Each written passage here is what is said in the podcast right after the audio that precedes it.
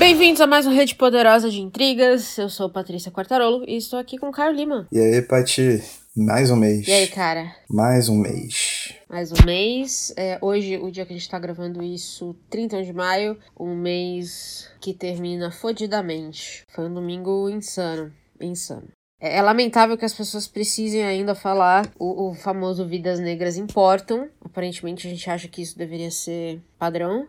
É, infelizmente não é. Então, reforçando aqui que se você ouve a gente, é, literatura não é um exercício apolítico, não é mesmo? Mas vamos pro BO. O BO, pra quem, tá, quem não sabe, é um, um apanhadão de coisas que a gente quer recomendar para vocês. Então é um bate-bola rápido. Normalmente são os nossos episódios mais curtos. Se bem que eles têm crescido nos últimos meses, né, cara? Que a gente se empolgou. Então, aí eu vou falar da minha situação. Talvez seja a situação de mais algumas pessoas.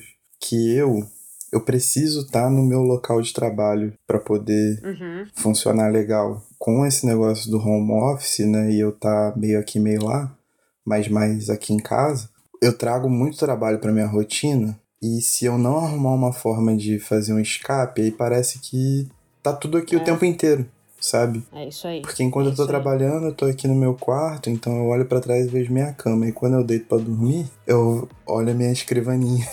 E eu fico nesse jogo maluco. Então, séries, filmes, livros, etc., tem me ajudado a, a conseguir conter um pouco dessa, dessa ansiedade, dessa questão do trabalho contínuo, né? Eu também, mesma situação, né? É, é, o ruim de trabalhar em casa é isso, você precisa descobrir o seu limite, quando parar de trabalhar e efetivamente descansar, mas como você tá em casa o dia inteiro, às vezes esse limite fica um pouco confuso. Exato. E eu gosto muito do trabalho, de ir pro trabalho, na verdade, porque quando eu saio, acabou. Acabou meu dia e aí eu posso pensar no resto. Então realmente tem sido o primeiro mês, que foi o quê? É, de março para abril, é, março foi um mês insano, eu tive muita dificuldade de fazer isso. É, e acho que agora que já vai fazer, já tô indo pro terceiro mês de home office, as coisas são vai ficando mais fácil, mas eu concordo. Eu acho que achar as vias de escape é o caminho e esperamos que essas listas, essas coisas todas aqui que a gente recomenda todo mês, ajude de alguma forma. Sim, com certeza. Nossa, nosso intuito é sempre ajudar. Então vamos começar. Vamos começar falando de coisas que a gente recomenda para assistir. Para assistir? Aí. Isso. Um filme que eu assisti por recomendação das meninas do Eu Não Sei o Logaritmo, a Natasha e Yumi, minhas parceiraças de maravilhosas. De época, assim, elas são muito gente fina. Foi o Temporada, que é um filme nacional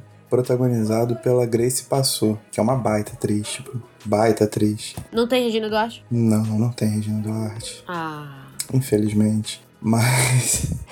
Infelizmente. Ele é um filme que ele é. Ele não, não, não é um filme de grandes acontecimentos, ele é um filme que conta a rotina da Júlia, né? É, interpretada pela Grace Passou. E ela é uma fiscal sanitária de BH. Então ela fica ali verificando as casas se estão com água parada por causa do mosquito da dengue, essas coisas assim. E ele é um filme muito singelo, contando o dia a dia da Júlia e das pessoas em volta dela. Mas eu acho que é um filme muito brasileiro manja? Uhum. Então ela vai circulando as periferias, vai falando com pessoas, os colegas de trabalho dela, as pequenas alegrias de você estar tá recém-empregado e ter uma grana para poder curtir um baile na sexta, sabe qual é? Uhum. Essas pequenas coisas assim que eu acho que às vezes eu sinto falta de assistir no cinema brasileiro como um todo. E tá lá, tá no Netflix. É um filmaço, tipo, Curti muito, curti muito mesmo. Achei um filme muito tocante. Muito bom. Eu vou recomendar Jojo Rabbit, que acabou de sair no, no Now. Foi assim uhum. que eu uhum. assisti, que é o, o filme que deu Oscar pro, pro Taika... Waikiki. Waikiki, uhum. isso, de, de de adaptação, né, de roteiro adaptado, é, é muito bom. É, infelizmente tem Scarlett Johansson, que eu não sei ainda de onde as pessoas tiram que ela é uma puta atriz, não consigo achar, não, não acho isso nela, não tem o um filme. Mesmo quando ela interpreta árvore, pendrive, quando ela interpreta asiático, eu fico tentando achar ali. Ela interpreta tá um pouco difícil. Ah, ela é, é artista, né, meu bem? Quem é artista faz o quê? Faz tudo. É, enfim, é.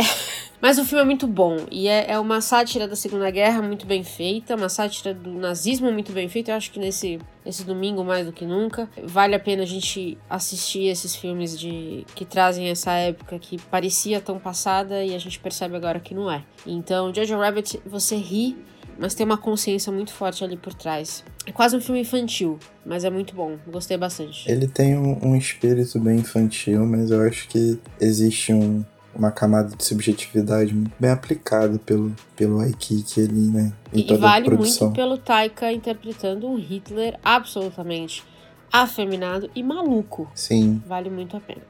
Então vai lá, manda mais uma. Cara, esse filme, ele foi. Tem uma parceria de um canal que transmite no YouTube filmes soviéticos.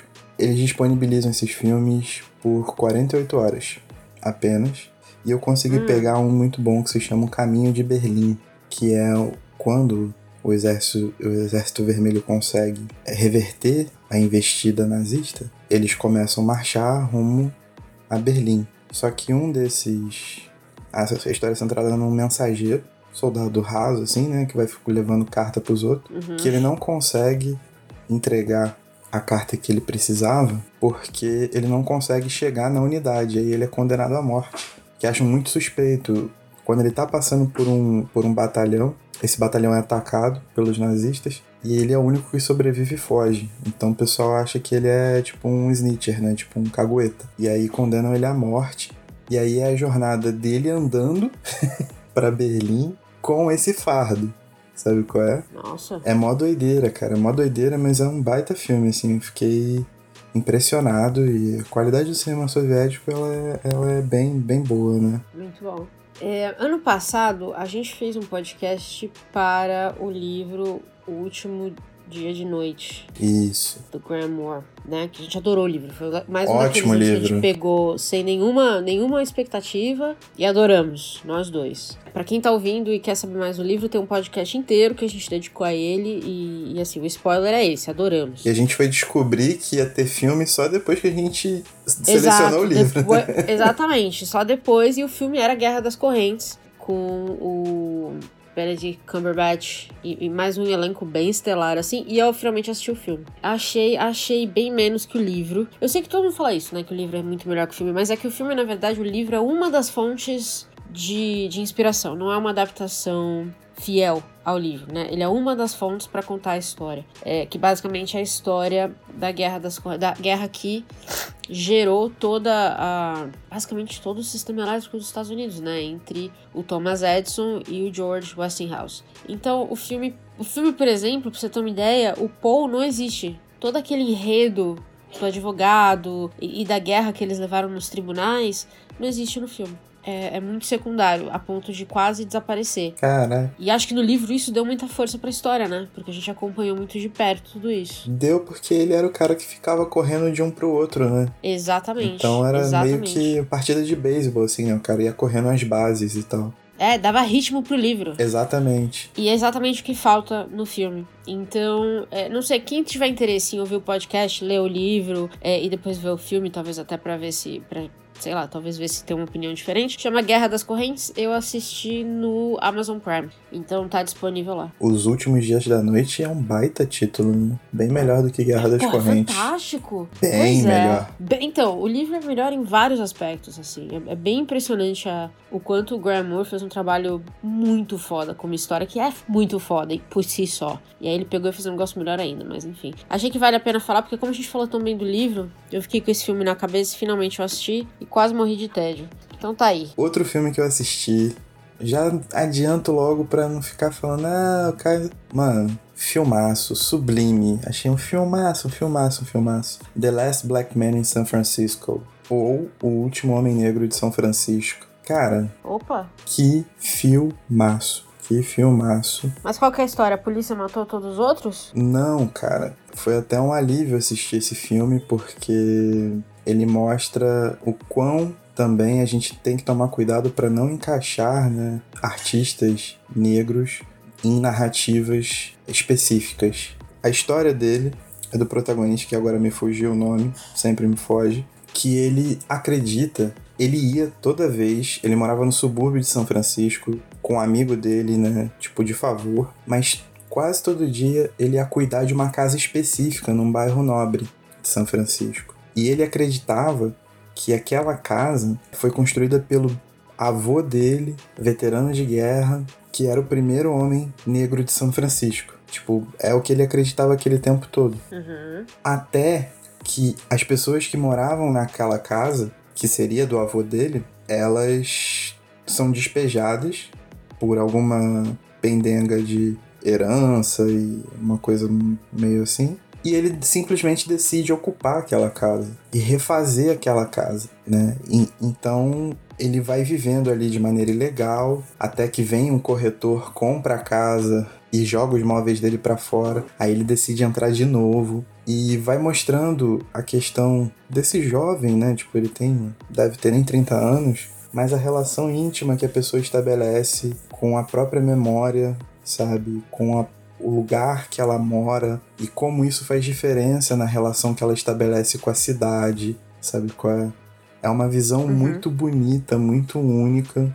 O filme tem um, amor, um, um humor sabe, muito apurado, muito bem feito. O filme todo é muito bonito, as tomadas são todas muito bonitas. E acho que, tipo, é, um, é uma visão, assim, que passa de um filme norte-americano que não é um blockbuster, sabe qual é? Uhum. Eu acho que a gente também acaba não procurando direito e não pega muito a cena independente, digamos assim. E acaba deixando passar umas pérolas assim, fica meio de implicância, mas tipo, me foi recomendado, não lembro por quem, tava anotado aqui em casa há mó tempão. Finalmente eu assisti, pô, filmaço, filmaço. Muito bom.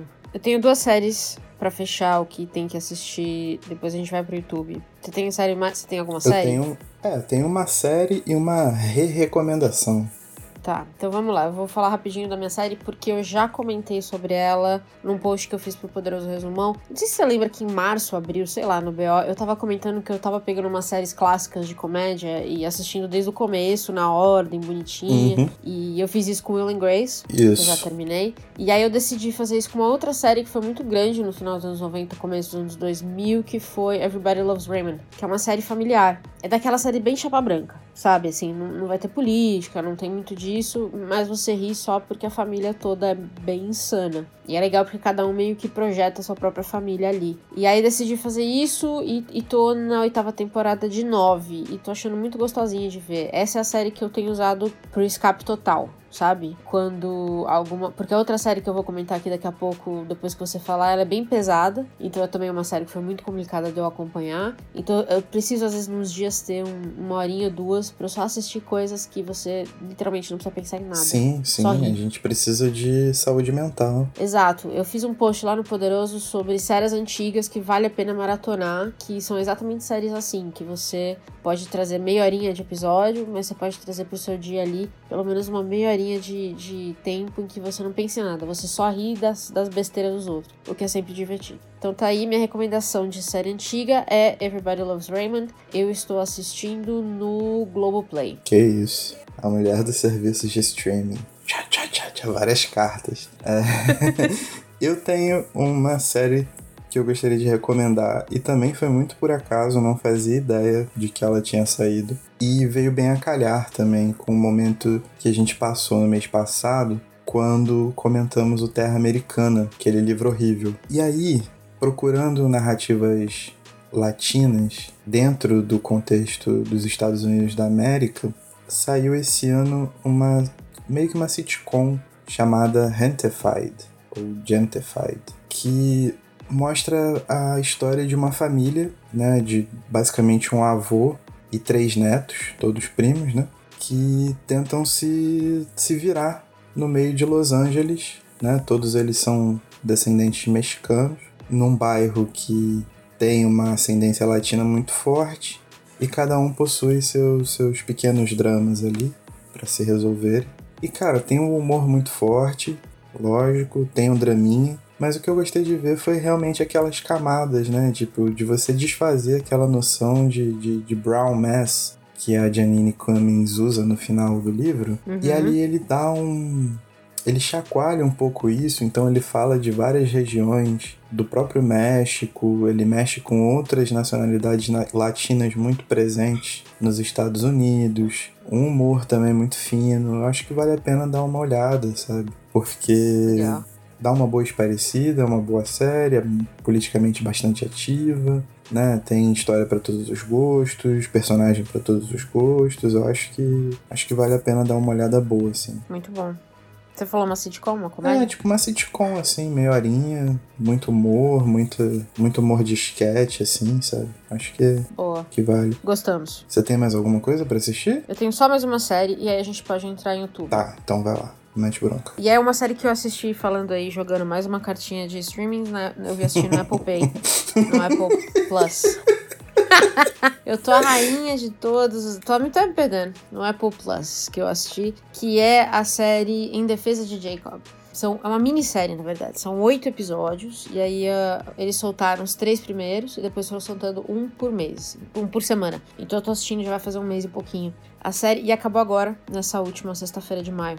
Que basicamente o, conta a história da família Barber. E o pai é um. Ele trabalha como advogado do estado. Esqueci o nome. Promotor. Ele é um promotor do estado, muito reconhecido, trabalha em casos lá já, já tem muitos anos, ele é muito conhecido na área e tal, blá, blá, blá. E aí, um menino de, de 14 anos é assassinado, é esfaqueado, é encontrado morto no parque. E aí, a, ao longo dos capítulos, a gente vai ver que o filho dele, o filho do Andy, que é o promotor, passa a ser o principal suspeito. E aí tem toda uma. Começa toda uma conversa do que um pai faria para um filho, se o Jacob é culpado ou não. E a mãe, como é que a mãe também reage a isso? A mãe basicamente se esfarela. É minha única crítica ao enredo todo aqui. Eu nunca vi uma mãe que não vira uma leoa para defender seu filho. E essa mãe aqui, basicamente, ela vira uma, um franguinho ela vai se desmontando. Não sei, talvez é porque eu não conheço nenhuma mulher que, que faria isso, mas enfim. Até o, o derradeiro episódio final, que é bem pesado, numa atuação muito boa de Chris Evans, que eu, de quem eu sou fã, mostrando que ele sabe fazer muito mais do que ser a bunda do Capitão América, que é ótimo. É, apreciamos a primeira, mas a gente gosta mais quando tem mais, né? Então, é muito boa. Em Defesa de Jacob, no Apple Pay, tem oito, oito episódios. Já ouvi post recomendações, agora eu vou buscar para assistir. É, e quem lê o livro, aliás, é baseado no livro, mas quem lê o livro, o final da série é diferente do livro. Eita! Tem algumas similaridades, mas mudaram. Eu tava lendo que mudaram e que no livro tava puto. Mas para quem não lê o livro como eu, fez sentido. Então, dá pra encarar. Então tá certo. É, eu tenho uma re-recomendação de série antes da gente Manda. pular pro YouTube, que é A Olhos que Condenam, cara. Um bom momento. Assim que saiu a notícia do George Floyd, eu Bom momento. fui assistir de novo porque eu queria entender algumas coisas e além de entender algumas coisas em relação à parte jurídica e penal, caso de um, de um crime e como isso funciona no âmbito racial estadunidense, eu tinha visto um programa do Hassan Minhaj, aquele Uhum. Patriot Act, não é isso? Ele voltou com a edição de quarentena e um dos primeiros Uhum. programas foi justamente sobre a questão de pessoas estarem perdendo direito à moradia porque não conseguem pagar os aluguéis durante esse período de Sim. quarentena da Covid. Como o governo está sendo ineficiente agora para tomar as medidas para que um grande despejo em massa de famílias inteiras, né, que inevitavelmente está acontecendo. E cara, a série é muito. Ela é muito profunda, né, velho? Tipo, são quatro episódios só, mas são quatro episódios muito bem construídos, uma linha narrativa braba. Não existe nada do que a gente não saiba que aconteça. A grande questão toda fica a grande resposta é como se a gente, como a gente se insurge a partir disso. Mas é isso, fica a minha re- recomendação. Acho que vale a pena parar um pouco e, e dar uma olhada com bastante atenção. Não só nisso, né? Tem vários documentários também, livros, etc. Mas foi uma coisa que me despertou uma reolhada nesses dias. Muito bom. E aí é é uma boa. Uma boa forma de eu introduzir uma das minhas recomendações no YouTube, que é um episódio do Patriot Act, essa é parte da quarentena, na qual ele fala das corporações do mundo da maconha legalizada. Que a gente fez toda a nossa série, né, do Nafsura, falando dessa questão de. Essa, essa, esse argumento de legalização, é, descriminalização, como é que vai indo, bababá. Então, quem tiver interesse no assunto, tem cinco episódios para vocês aí se esbaldarem. É, no bem, no ruim, no, no bom, no ruim, no feio, no, maravilhoso, tá tudo lá. Mas o episódio do Patriot Act é muito bom, porque ele mostra o que vai acontecer depois da legalização e mostra que as grandes corporações, na verdade, elas não são pró ou contra nada, elas são pró-capital. Então, o que aconteceu é, no momento que legalizou, elas tomaram conta da indústria cannabis nos estados em que estão legalizadas e estão matando os pequenos negócios, que é basicamente um modus operandi aí de grandes corporações. Sim, sim. É uma denúncia, o episódio todo é uma denúncia muito bem feito, apesar de ser ainda na quarentena, não perdeu nada o Patriot Act. Acho que sim, o Hassan Minhaj ele é muito melhor na frente de uma audiência, né? Porque ele é, ele é todo atacado, basicamente. Ele interage muito, né, com, com as é, pessoas. É, exato, ele interage muito. Então acho que falta um pouco isso, mas assim, é, você não perde nada em conteúdo, porque o episódio ainda tá incrível. Então, quem tiver interesse em continuar é, aprendendo sobre isso, eu acho que é um assunto que a gente precisa discutir muito. Recomendo. Tá na Netflix, mas quem não tem Netflix, ele também coloca o grosso do programa, né? O quadro principal, é, no YouTube. Então você também pode assistir no YouTube. Manda. Vamos lá. Um dos programas que eu acho que são muito maneiros e que me ajudam a me informar de maneira bem humorada e é um cara que eu admiro o trabalho, é o Vitor Camejo. E desde que começou a quarentena ele tem feito o Jornal de Casa. Era semanal, agora passou a ser duas vezes na semana, que é um jornalzinho que ele filma em casa, tipo, no apartamento dele, comentando as principais notícias da semana com um bom humor, né? Ele é um humorista, então ele faz o roteiro dele, transforma tudo em piada e, e tal. E foi uma iniciativa dele fazer isso, né? Então, tipo, ele viu que o trabalho dele ia travar, porque ele basicamente ganha dinheiro com stand-up, uhum. e resolveu fazer isso, abrir um financiamento coletivo tal, e vai postando no YouTube, cara, é muito bom, tipo, é muito bom. Ele tem um humor que muito me agrada, ele faz um, umas críticas bastante assertivas, é um tipo de YouTube que eu gosto de assistir, sabe? Qual é uma parada meio uhum. faça você mesmo, mas bastante preocupada com a mensagem que vai transmitir, não é o cara, ah, vou mergulhar na banheira de Nutella. é uma coisa preparada, por mais que você saiba que se ele tivesse uma equipe trabalhando por trás, como tem, sei lá, o Gregório do Vivier, por exemplo, para fazer no HBO, sairia muito melhor. Tipo, ele trabalhando sozinho já é muito bom.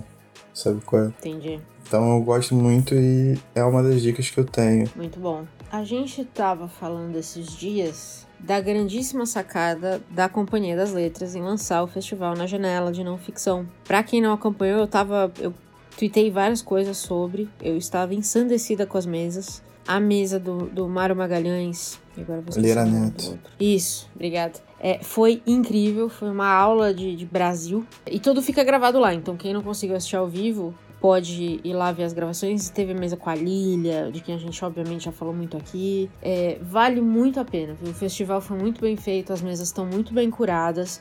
E a conversa é alto nível. Pelo menos todos os que eu vi até agora, eu já vi vários do não ficção, já vi quase todos. Não teve um que você viu e falou assim: ai meu Deus, por que, chamaram esse cara?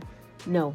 É, é, é, tá tudo muito bem feito. Então recomendo demais, tá totalmente aberto e disponível no Companhia das Letras. E a gente descobriu esses dias pelo pelo Bruno, que também transformaram os papos em podcast. Em podcast, né? então, sim. Quem não quer assistir, pode ouvir pelo podcast da Rádio Companhia, que é o podcast da Companhia das Letras. Sim. Então são duas recomendações em uma aí. E a, eu recomendo, aproveito para colocar o de ficção, que aconteceu duas ou três semanas antes do de não ficção. Verdade. Muito bom também, foram cinco meses.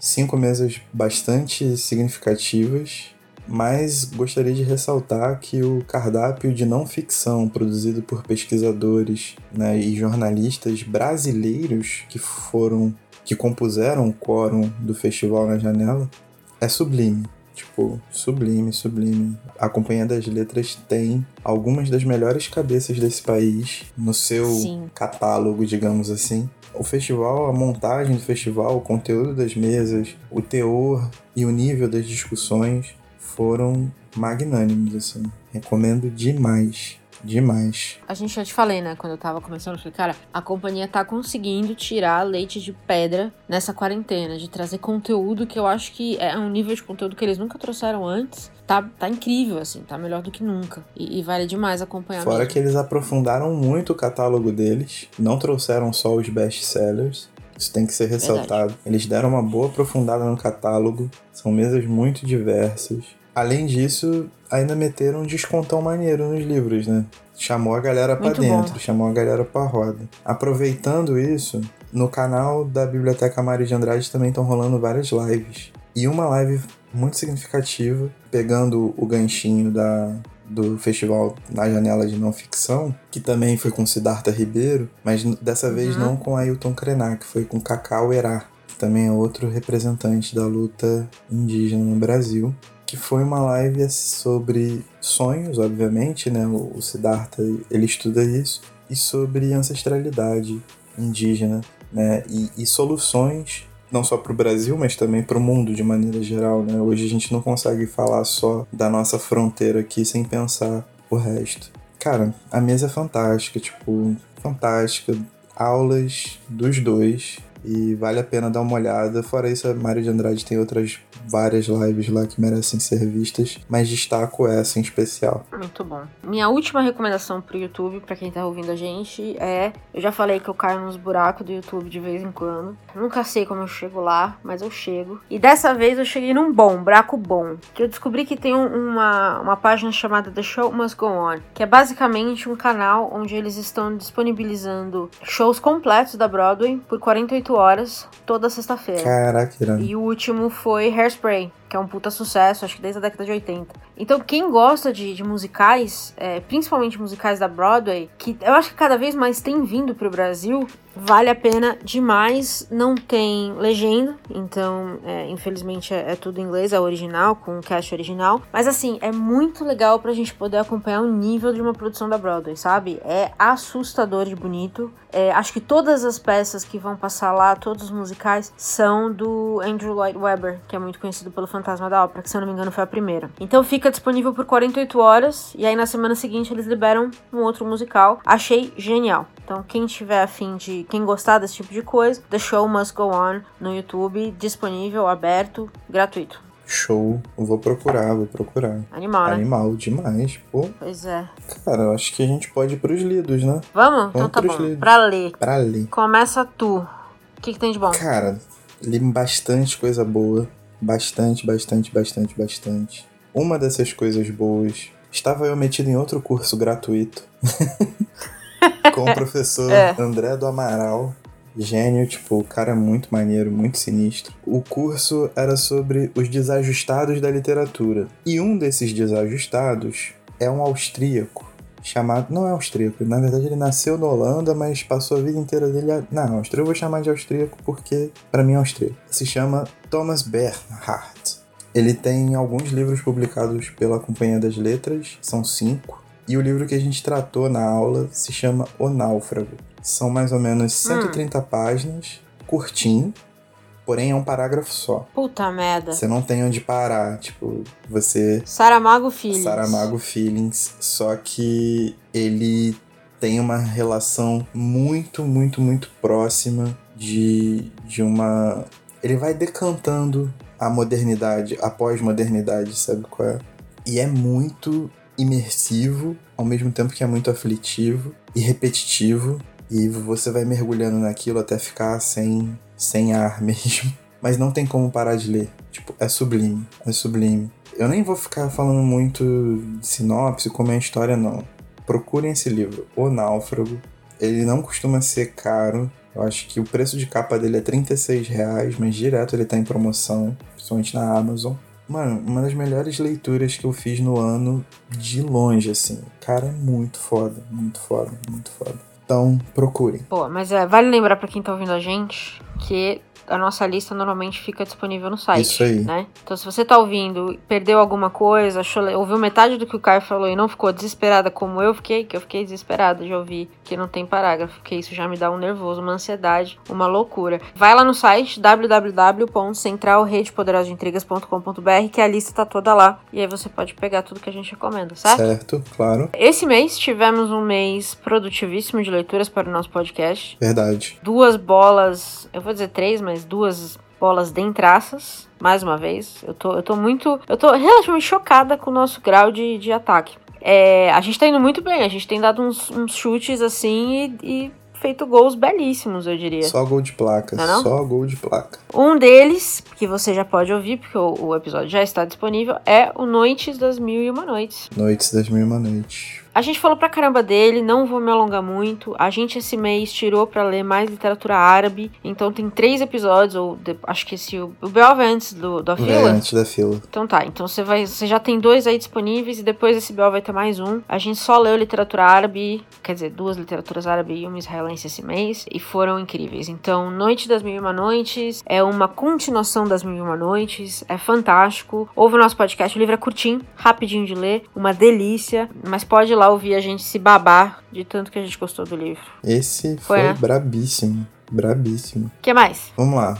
Uma recomendação do Ricardo Lízias, Os Anos, da Annie Ernaux. Cara, é um livro que é como se fosse... Ela tira o sujeito da primeira pessoa do singular e passa para um sujeito nós, um sujeito primeira pessoa do plural. E ela reconstrói os anos da vida dela olhando para a coletividade da França.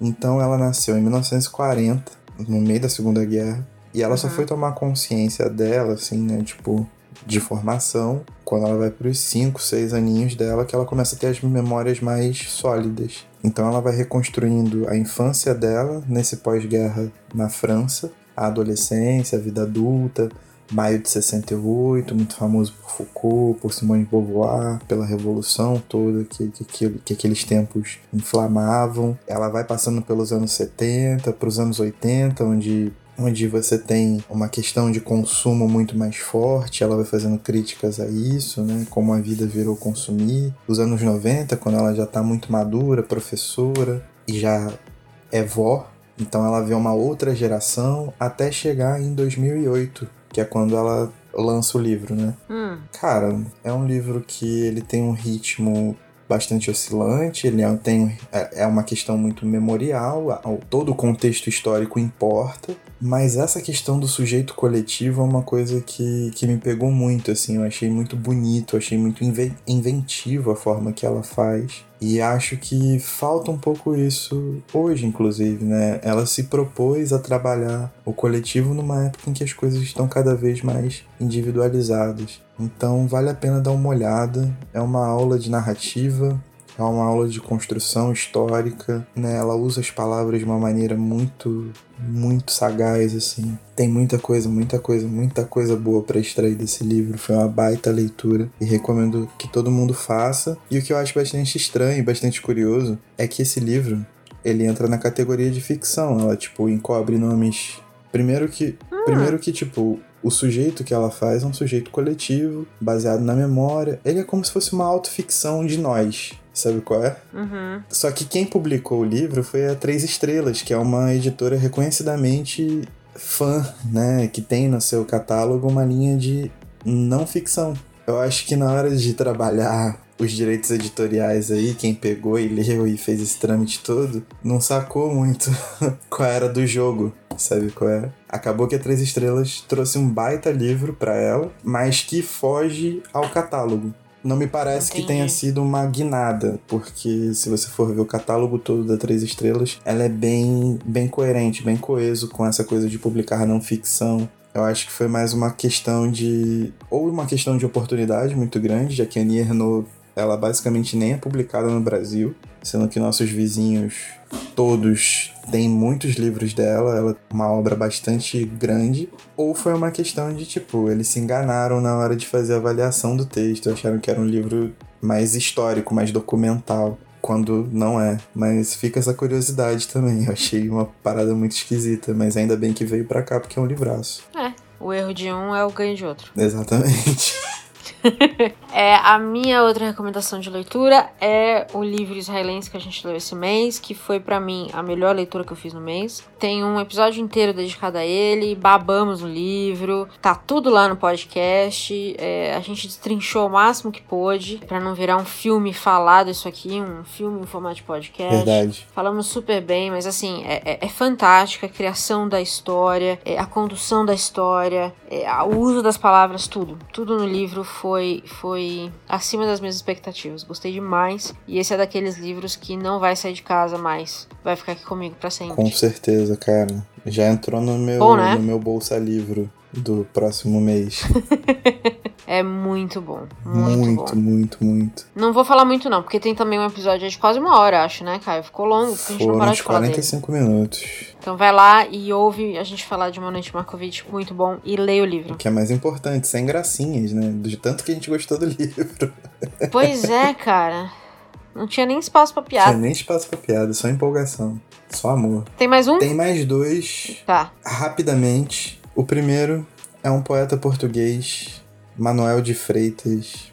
Poeta maldito, assim, né? Esses poetas que são boêmios e vivem uma vida louca. A Macondo trouxe um livro dele chamado Ubisunt, que eu esqueci o que significa, mas é latim. Bom, o link vai estar no site, então vocês Uhum. se viram aí pra ver. O negócio é que, cara, ele tem uma força muito grande e ele desacredita da própria literatura, assim, de cara. Ele escreve desacreditado da literatura. Então é uma parada muito louca, você vive em conflito. Mas tem umas passagens que são muito bonitas e tem uma questão muito dele guardar o território, né? Ele fala muito de Portugal de uma maneira muito tocante, muito visceral também. Então vale a pena conhecer. É um cara muito, muito, muito bom. Repito que saiu por aqui pela Macondo, que é uma editora pequena, independente, que tem muitos livros ótimos. Procurem o catálogo da Macondo. É muito, muito, muito bom. E o outro livro que eu gostaria de falar é um livro da Todavia, que deveria ser mais divulgado, mas não é. Aí vem o problema de marketing com a Todavia. Tinha que dar uma cutucada. O Tempo Adiado e Outros Poemas, da Ingeborg Bachmann. Ela é uma das principais poetas em língua alemã do século XX. É a primeira vez que ela está sendo publicada no Brasil com larga distribuição. Fora isso, teve uma revista do selo Demônio Negro, como se fosse um revistão mesmo. Só que com poucos poemas, tipo 10 poemas no máximo. E essa edição vem um trabalho muito bonito, um trabalho edição bilíngue, então do lado esquerdo tem o seu poema em alemão lá, bonitinho, do lado direito ele traduzido. Um ensaio de umas 50 páginas da tradutora, explicando não só sobre a Ingeborg, mas também os processos de tradução que ela teve. É uma língua com muitas questões diferentes do português e verter Uhum. poesia é sempre muito difícil e eu valorizo muito esse trabalho quando o tradutor né, se propõe e a editora abre o espaço para que ele explique o processo de tradução pelo qual ele passou, né, todas as dificuldades, etc. E é uma seleção muito bonita, faz muito jus a Ingeborg. Ela foi muito grande, teve um fim muito traumático, mas acredito que era uma lacuna que a gente tinha no nosso mercado editorial como um todo e chegou pelas mãos da Todavia e vale a pena, recomendo demais, demais. Dona, todavia, dos dois extremos, né? Ou não fala nada do livro, ou está lançando o livro que mudou toda a literatura, desde que o primeiro livro foi publicado, junto com a imprensa, lá em 1400 e pouco, né? Então, ou seja, ou a gente tá mudando o mundo, ou a gente esqueceu de falar do livro, né? Também. Tinha que achar um bom meio termo aí, né? Tem que aprender com a Companhia das Letras. Tá foda. Exatamente. Cutucadinha. É, eu vou falar rapidinho de mais um só e a gente pode falar do que a gente recomenda a galera ouvir. Pode Sim, ser? claro. É, eu li um classicão de livros de distopias pandêmicas. Ih, Vamos dizer assim, que foi a Praga Escarlate, do Jack London. Curtinho, devorei o livro, muito bom, muito bom. Basicamente, a Praga Escarlate é uma forminha de Covid aí que a gente tá vendo. É que dizima o mundo, o mundo basicamente. As pessoas vão de 7 bilhões, 8 bilhões de, de pessoas para 400. É uma coisa insana o número de mortes. E ela é contado 60 anos depois pelo último homem que viu a Praga Escarlate, a última pessoa que sobreviveu à praga. E ele tá contando como o mundo era. Então a gente tá vendo já uma geração ou ele já tá vendo uma geração de jovens que não conhecem algumas palavras como tecnologia, educação, é, a língua inglesa já perdeu muito. Então as palavras já são cortadas, as frases, sabe assim, eles, eles conhecem algumas palavras, mas não conhecem outras, então as frases já não têm uma estrutura gramatical, porque não se passou isso pra frente. É, é um testamento muito forte a importância da gente continuar contando as histórias para que elas não morram e para que a gente continue cultivando a cultura, porque é ela que vai contar essa história no futuro, quando a gente não estiver mais aqui. É fantástico, é, é fantástico mesmo, vale a pena ler. Eu não sei quem publicou aqui, porque é muito antigo. Eu vi só edições muito antigas do livro, e aí eu acabei lendo numa edição em inglês que eu achei super baratinha lá fora. Então, talvez tenha online, eu não sei. Chama Praga Escarlate, do Jack London. show. Representou. Fica dada a dica. Pra escutar, o que a galera pode ouvir aí de bom? Cara, eu não tinha colocado nada no meu catálogo. porque eu não sei se tá acontecendo com você, mas eu tenho ouvido muito menos música do que eu ouvia antes, talvez por causa do de translado, né, para trabalho, para fazer as coisas, etc. Uhum. Mas de repente eu abri o YouTube e vi algo que me chamou a atenção e Fred Gibbs é um nome que quando eu vejo eu só clico. O Fred Gibbs nessa última sexta-feira, dia 29, lançou um álbum com um dos maiores produtores da cena americana, The Alchemist, álbum colaborativo né, entre produtor e, e, e MC, chamado Alfredo, que veio muito bem a calhar com o momento, porque é um, um álbum incendiário. Ele realmente depositou muito do que está expresso em todos esses protestos antes mesmo, né? Porque ele foi gravado há muito mais tempo, ele não foi gravado essa semana pra cá, Uhum. mas veio bem a calhar, veio bem a calhar mesmo. Sublime, assim, mano. Álbum muito bom, muito bom de verdade. Ouçam Alfredo, Freddie Gibbs and The Alchemist. Eu tenho só duas palavras pra vocês: Lady Gaga. E é verdade. Tô enlouquecida com cromática. Eu tô num ponto em que, se eu não estou ouvindo cromática, eu estou assistindo vídeos de pessoas reagindo ao cromática. É, eu tô assim. pessoa dos reacts. É. Eu passei o meu final de semana ouvindo o álbum ou falando dele. É, e eu acho que ele chega num momento muito bom, porque é um álbum de, de pop puro, aquele pop pra você dançar mesmo. Não tem uma balada, o álbum inteiro. É só porradaria mesmo pra você sair dançando. E eu acho que mais do que nunca a gente precisa um pouco é, de alguma coisa pra, pra soltar a franga mesmo, entendeu? Porque eu acho que as coisas andam muito tensas. Então quando você pode ouvir alguma coisa que te ajuda a ser a estar menos tenso, eu aprecio demais. Eu acho que o álbum faz isso do começo ao fim. As letras são pesadíssimas, mas como é uma balada, uma, é uma batida muito incrível, é coisa pra você dançar se você se você quiser não prestar atenção na- nas letras e só dançar e soltar sua franguinha na sala, você pode, tá liberado e é maravilhoso. Então, vão ouvir cromática que tá do cacete. É isso aí. Do começo ao fim. Não tem uma música que eu pulei, que é muito raro. Pô, aí você me surpreendeu. Então acho que é isso, né? Fechamos maio, Fechamos fechado, né? Fechamos fechado, um mês intenso, vem muita coisa boa por aí em junho, que estamos preparando. Já estamos preparando a nossa nova série. Nova série, Mastodontes. Guardem que vem coisa muito boa por aí. Vai ser loucura. Loucura, loucura, loucura. Pois é. Fechou? Fechou, vamos nessa, né? E tchau. Tchau.